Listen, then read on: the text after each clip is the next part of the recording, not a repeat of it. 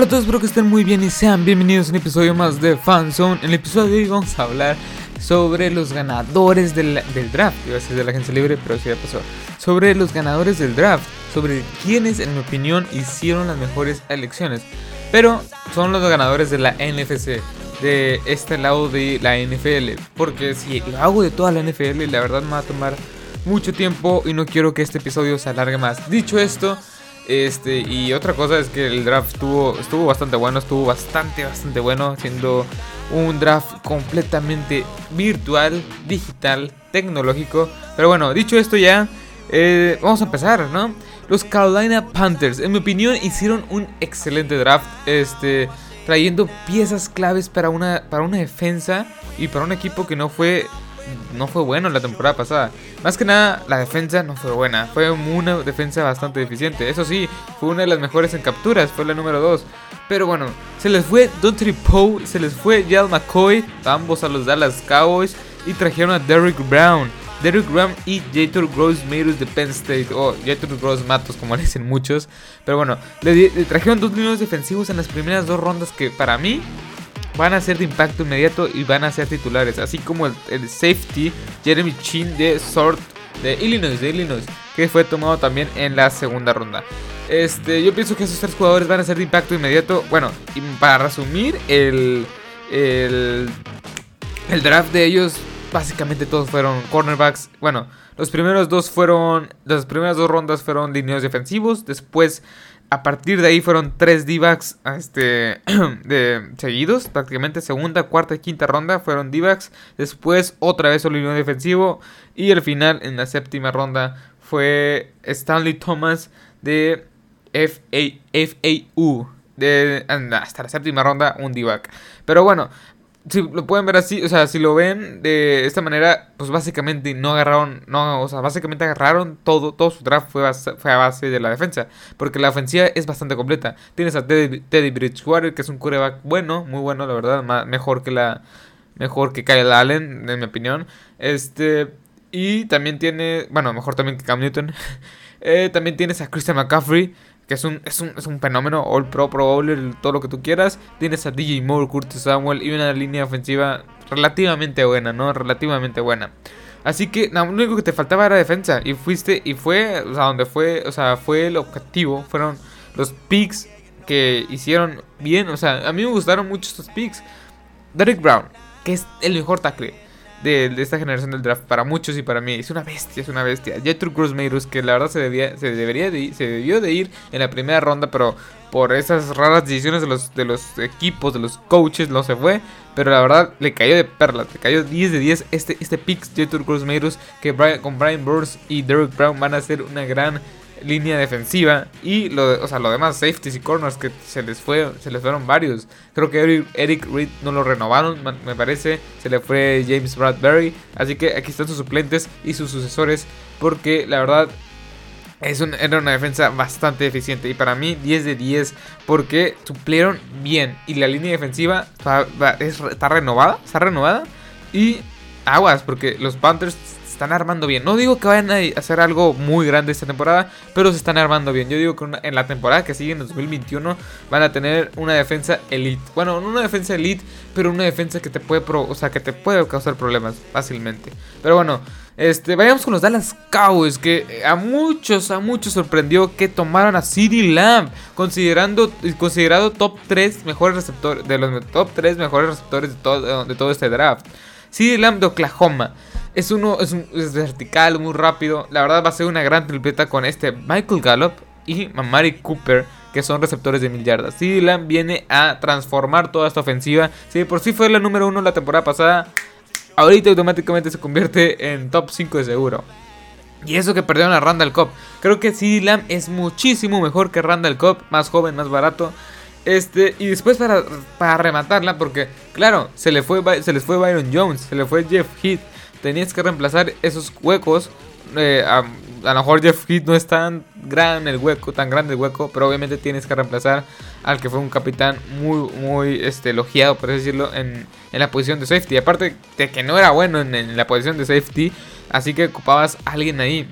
Y también Byron Jones, pues era tu mejor corner, era el que le podías poner a Julio Jones, a Daniel Hopkins, le podías poner al mejor receptor de cada equipo y lo podías neutralizar, no de manera fácil, pero de manera eficiente. Ya no está contigo. Fuiste por Trevon Diggs, no, es más, no fuiste por Trevon Diggs, él fue por ti, o sea, fue Trevon Dix fue por ti, porque no, sabemos cómo cayó tanto, cayó, se supone que era un, cornerback de, de, de, primera ronda, y la verdad, este, ya, para mí que se saboreaban a Xavier McKinney, a Xavier McKinney que se lo llevaron los Giants, la verdad, a mí me hubiera agradado bastante, porque es una necesidad, eh, la de safety en Dallas, jaja, Clinton Dix, yo, yo opino que es una buena adición que tuvieron la agencia libre, pero Xavier McKinney o sea, dos safeties bastante, bastante buenos. Y más que Xavier McKinney de Alabama. Bueno, después tomaron un tackle defensivo de Neville Gilmore de eh, Oklahoma. Oklahoma, sí, sí. Eh, esto yo creo que más que nada para ser, para ser titular no lo veo. Más que nada es para la rotación. Fíjense cómo lo estoy planteando ahorita. O sea, se rumorea que va a regresar Randy Gregory. Se rumorea. O sea, que están trayendo de vuelta a Randy Gregory. Que es muy bueno. Pero el tema extra, extra cancha. Ese, ese, o sea, como que no termina de convencer, ¿verdad? Pero el talento está ahí, ¿verdad? Así que Aldon Smith, que se supone que va a regresar bien, entre comillas, de perdido. Yo lo veo cinco capturas de perdido. El talento también está, ya sé, hace cinco años que no juega. Este, 27 años de edad, no, 30 años de edad. Pero bueno, se supone que tiene que funcionar con Don Poe, Gerald McCoy y Marcus Lawrence. Estos jugadores que están, trayendo es un poco más de rotación. Y me agrada la llegada de Neville Gilmore. Y después lo de... ah, bueno, Después un cornerback. Pero lo que más me interesa es Tyler Vidas. Creo que se pronuncia Vidas. De Wisconsin. Es un centro. Este, recordemos que Travis Frederick se fue, se fue, bueno, se retiró, así que deja un hueco bastante, bastante, bastante grande Travis Frederick. ¿Por qué? Es un Pro Bowler o Pro cuatro veces, o sea, es, era muy bueno en la posición, era de los mejores en la posición y ya no está por, eh, porque se retiró. Pero este jugador en específico este, puede aguantarse un año, dos años o a mediación de temporada. Puede aprender de Joe Looney, que es un poco más experimentado y que la verdad Joe Looney no es nada malo, es bastante eficiente. Cuando tampoco estuvo Travis Frederick en el 2018, 2019, me parece, no, 2018 sí. Este, Joe Looney lo suplió bastante bien. Así que la llegada de Tyler Tyler Vidas de Wisconsin. Y justamente es de Wisconsin. También trae Frederick es de Wisconsin. Yo pienso que van a poner a Joe Looney como titular. A lo mejor unos cuantos juegos ponen a este Tyler Vidas de Wisconsin. Este centro lo van a poner. no sé, a lo mejor se lesiona. En caso así, no sé, rotación quizá. Pero yo pienso que a partir del próximo año va a ser titular de, tiempo completo. Bueno, y con quarterback en, séptima ronda. Así que, eh, más, que nada, las adquisiciones que más me llaman la atención es CD Lamb de Oklahoma, Trevon Dix de Alabama. Dos bueno, una necesidad eh, que es la de cornerback. La otra es más que nada para. Cayó de rebote uno de los talentos que se supone que va a ser revolucionario en este, de esta generación de draft. Porque es de los mejores receptores que hay. Este. Y Neville Gilmore, la verdad me, gusta mucho este, este jugador de Oklahoma. Va a ayudar mucho en la rotación y el centro que próximamente va a ser titular. Digo próximamente porque no pienso que vaya a ser titular, no pienso que vaya a ser titular de tiempo completo todavía. Pero bueno, vayamos con el siguiente. Los Vikings, claros ganadores también. Justin Jefferson suplieron la baja de Stephon Diggs. Después de eso, van por su necesidad. Van por su necesidad. Jeff, eh, Jeff Glandy de TCU. Recordemos que este equipo perdió a sus tres titulares en la posición de cornerback: Mackenzie Alexander, Trey Waynes y Xavier Rhodes. Ambos, digo, los, tres eran. Pues la verdad eran malos. La última, o sea, Trey, eh, este, Xavier Rhodes, la verdad eh, fue muy bueno en 2016, pero después de ahí dio un bajón muy considerable. Así que Jeff, Jeff Glandy va a aportar bastante, este, va a aportar bastante este, a esta defensiva. Más que nada porque no, no vimos su mejor versión. Y Jerry, no, ¿cómo se llama? Jerry Hughes, sí, Jerry Hughes. Mike Hughes, creo, sí, Mike Hughes, de, de la selección de cornerback de la temporada pasada creo que va a ser un buen complemento. Más que nada porque renovaron su, su, defensiva en esa posición. Son dos talentos muy jóvenes que creo que van a aportar bastante. Y Ezra Cleveland en la segunda ronda. También hay que, este, también hay que mencionar eso. Otra es fortalecer tu línea ofensiva. Recordamos cómo fue su, su, ataque. Fue bastante versátil, bastante veloz, bastante vertical con Dalvin Cook, Adam Thielen y ahora con Justin Jefferson de LSU que fue tomado en, lugar, en lugar de los Bills. Bueno, en ese trade que hubo, en, en ese pick. se supone que este pick iba a ser de, los Bills, pero con ese trade que dieron a Stephon Diggs, este, pues toman a Justin Jefferson, un, un, un wide receiver más barato y más joven. La verdad, eh, me agrada qué está, qué está haciendo este equipo. Luego van por Cameron Dan de Mississippi State, otro cornerback para aumentar la profundidad. Después este, van por DJ Gunum y la verdad, prácticamente todo el draft hasta la ronda, hasta la ronda, hasta la ronda 5, hasta la quinta ronda, fue pura defensa. Y la verdad es lo que le falta a este equipo, pura defensa. Y los picks que, hizo fueron muy acertados. Más que nada los primeros tres, que fue Justin Jefferson, Jeff Glandy y Ezra Cleveland. Ezra Cleveland, sí. Este, dos eran necesidades por la baja de Stephon Dix y eh, las tres salidas que hubo en la posición de corner. Y una yo pienso que hicieron como ese lujo, ¿no? No, no ese lujo, pero como para reforzar algo que ya tienes. Algo así como los Dallas Cowboys. Y la verdad, 10 de 10. O sea, este equipo está reforzando bastante bien y, pienso que por las malas decisiones que hicieron los, los Packers, este equipo puede ganar la división. Bueno, vayamos con el último. Los Arizona Cardinals, para mí claros ganadores. Se suponía que este equipo debía ganar, debería, debió de haber agarrado o debería de agarrar un, un tackle en el draft. No fue así. Le cayó nada más y nada menos que Isaiah Simmons. Isaiah Simmons que cuando le preguntaron que qué posición iba a jugar, él dijo defense. Porque él lo puede hacer todo. Desde un cornerback, desde strong safety, desde linebacker, desde pass rusher. Creo que lo único que no ha jugado es. Este. Eh, ¿Cómo se llama? Lineo de interno, lineo interno defensivo. Pero este hombre lo ha jugado de todo. Este ex Tiger de Clemson.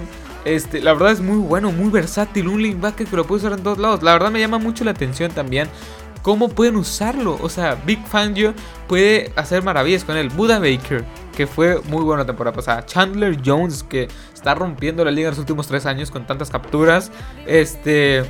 Eh, ¿Cómo se llama este? Ah, se me olvidó el nombre. Patrick Pearson. Jordan Hicks, que también como que pasó medio desapercibido, pero sumó más de 140 tacleadas la temporada pasada. Este linebacker pienso que con la llegada de Isaiah Simmons, de Bondre Campbell, que también no olvidemos eso, que también llegó de Bondre Campbell de los. De los. Se me olvida también el nombre, fuck.